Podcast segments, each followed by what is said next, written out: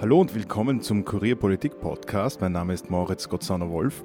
Wir befinden uns gerade im Vorraum des großen Schwurgerichtssaals im Wiener Straflandesgericht, wo gerade der sechste Verhandlungstag des Buwok-Prozesses zu Ende gegangen ist. Und es ist unser erstes Podcast-Auswärtsspiel sozusagen. Und Sie verzeihen bitte die Tonqualität. Wir sitzen in einem sehr halligen Raum, weil der, die Kantine des Gerichts gerade zugemacht hat. Äh, bei mir äh, ist jetzt Christian Böhmer. Hallo Christian. Hallo. Und Ida Metzger, wie schon beim letzten Mal. Hallo Ida. Hallo. Letzte Woche hat der Verteidiger von äh, Peter Hochecker bereits angekündigt, dass Hochecker ein Geständnis ablegen wird und sich teilweise schuldig bekennen wird. Jetzt ist heute Hochecker der erste Angeklagte gewesen, der einvernommen worden ist, von der Richterin befragt. Und im Plädoyer hat der Verteidiger von Peter Hochecker bereits angekündigt, dass äh, Hochecker aussagen wird, dass eines der drei Lichtensteiner Konten, die so zentral in diesem Fall sind, ähm, Karl-Heinz Grasser gehört haben dürfte. Und jetzt haben wir eigentlich äh, eine, stundenlange Einvernahme Hocheckers hinter uns. Christian, was sind denn jetzt die, die wichtigsten Eckpunkte der Aussage? Also die entscheidende Frage war ja, wer? Woher will Herr Hochecker gewusst haben über all die Jahre, ähm, dass äh, der frühere Finanzminister Nutznießer von diesem Konto ist? Und die Frage wurde heute äh, mit dem Namen Wiensberger beantwortet. Das ist ein, ein äh, Bankberater, ein Schweizer Bankberater, den ähm, der Herr Hochecker getroffen hat in Wien, weil es um die Frage ging, okay, wohin und wie wird jetzt genau die, die Provision äh, überwiesen nach Liechtenstein. Und da habe ihm, das war heute das Entscheidende bei der, bei der Aussage vom Hochecker, dieser Herr Wirnsberger einen Zettel gezeigt oder mitgehabt, auf dem eben diese drei äh, Liechtensteiner Nummernkonten mit Namen waren. Uh, die ersten beiden Konten waren sozusagen namentlich zugeordnet dem Herrn Blech und dem Herrn Maischberger und beim dritten Konto sei kein Name gestanden und da habe ihm dann der Herr Wirnsberger, ihm, dem Herrn Hochecker, gesagt, das ist sozusagen das, das Nummernkonto vom Herrn Grasser. Zur Erklärung dazu, wer der Herr Christoph Wirnsberger ist. Das ist der Vermögensberater von Maischberger gewesen. Es gab zwei Treffen. Einmal war der Maischberger dabei und beim zweiten Treffen hat der Walter Maischberger zum Hochjäger gesagt, geh du alleine hin, ich muss nicht mitkommen. Und bei diesem Vier-Augen-Gespräch hat der Wirnsberger ihm offenbar weiß ich nicht, war es eine Unachtsamkeit, weil er sich vielleicht gedacht hat, der Hochecker weiß das vielleicht eh und da können wir ja drüber reden, wem die Konten gehören, also auf dem Zettel gezeigt, wem diese drei Lichtensteiner Konten gehören. Jetzt ist es nach wie vor so, da gibt es jetzt nichts Schriftliches, kein offizielles Dokument, das das beweisen würde, dass Grasser hinter diesem Konto steht, wo die Buwok-Provision drauf geflossen ist. Äh, Wenn es so war, muss man sich natürlich fragen, wofür ist sie da drauf geflossen? Und dann liegt der Verdacht eben nahe, dass er der Tippgeber gewesen sein könnte. Aber für wie stichhaltig haltet ihr da jetzt das? Das war wieder eine, eine, eine mündliche Geschichte. Also die ursprüngliche Geschichte, die sollte man sich immer vor Augen halten, ist ja die, dass, und das ist auch, sagt auch die Anklage, dass es eine Abmachung gab, eine stille Abmachung gab zwischen dem Herrn Finanzminister und dem Herrn Maischberger, dass er treuhänderisch das Konto verwaltet für ihn oder das Geld verwaltet. Ähm, dass der Herr Wirnsberger das gesagt haben könnte oder gesagt hat, ähm, stützt diese Theorie. Und die entscheidende Frage ist jetzt einfach einmal, wie sich der Herr Wirnsberger, also Unabhängig davon muss man sich fragen, warum man Provisionen auf drei Konten aufteilt, wenn es nur zwei Personen gab, die profitiert haben.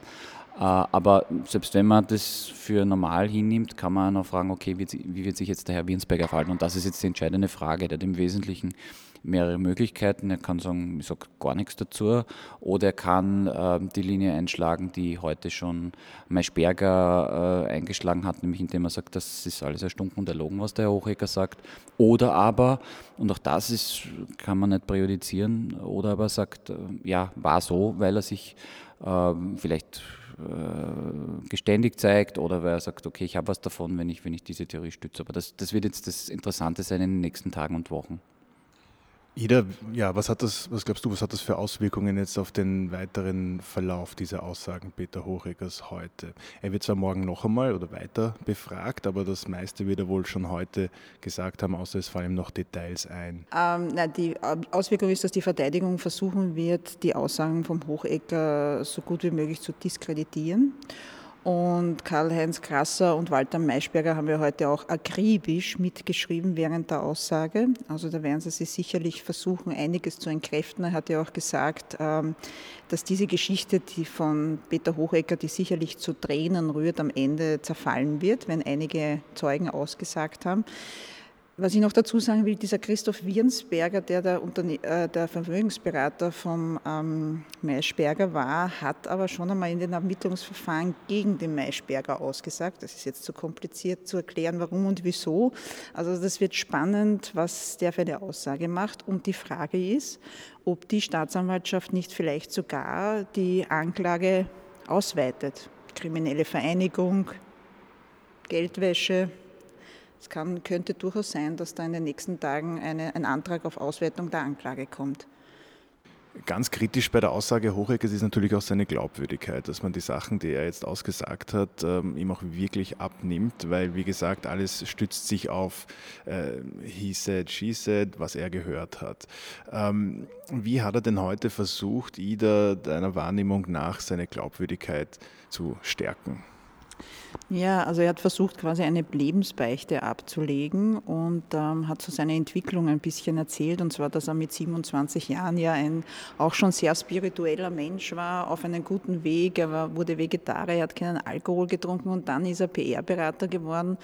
Und da hat er wortwörtlich gesagt, er wurde scheibchenweise, ist, äh, ist dieses anständige Leben sozusagen verschwunden und er wurde gierig und hat durch diese Gier die Gefahren nicht erkannt, in die er sich begeben hat. Und jetzt mit 68 äh, kehrt er wieder sozusagen, die Richterin nannte es Back to the Roots, zu seinen Wurzeln zurück und ähm, versucht halt wieder der alte Hochecker zu werden, der halt anständig ist und der jetzt erkennt, dass er versucht hat, mit diesen Machenschaften, die Demokratie zu untergraben und dass er halt mit einem reinen Gewissen alt den Lebensabend verbringen will. Ist das gelungen, deiner Meinung nach, diese Darstellung? Ähm, ja, ich finde schon, weil der Peter Hochecker schon seit Jahren quasi auf diesem, die Verteidiger nennen es den Esoterik-Trip ist. Also er setzt sich halt wirklich mit dem, was er macht, offenbar jetzt schon seit längerem auseinander oder gemacht hat, also setzt er sich auseinander. Äh, die Gegenseite stellt das natürlich als eine Geschichte, die zu Tränen rührt, einen PR-Gag dar, der, die versuchen das natürlich nicht glaubwürdig zu machen. Ja, das war es von uns zu diesem spannenden Verhandlungstag im Buwok-Prozess. Danke euch beiden fürs Zusammensetzen. Wir würden uns über Bewertungen und Feedback auf der Podcast-Plattform Ihrer Wahl freuen. Danke fürs Zuhören. Bis bald.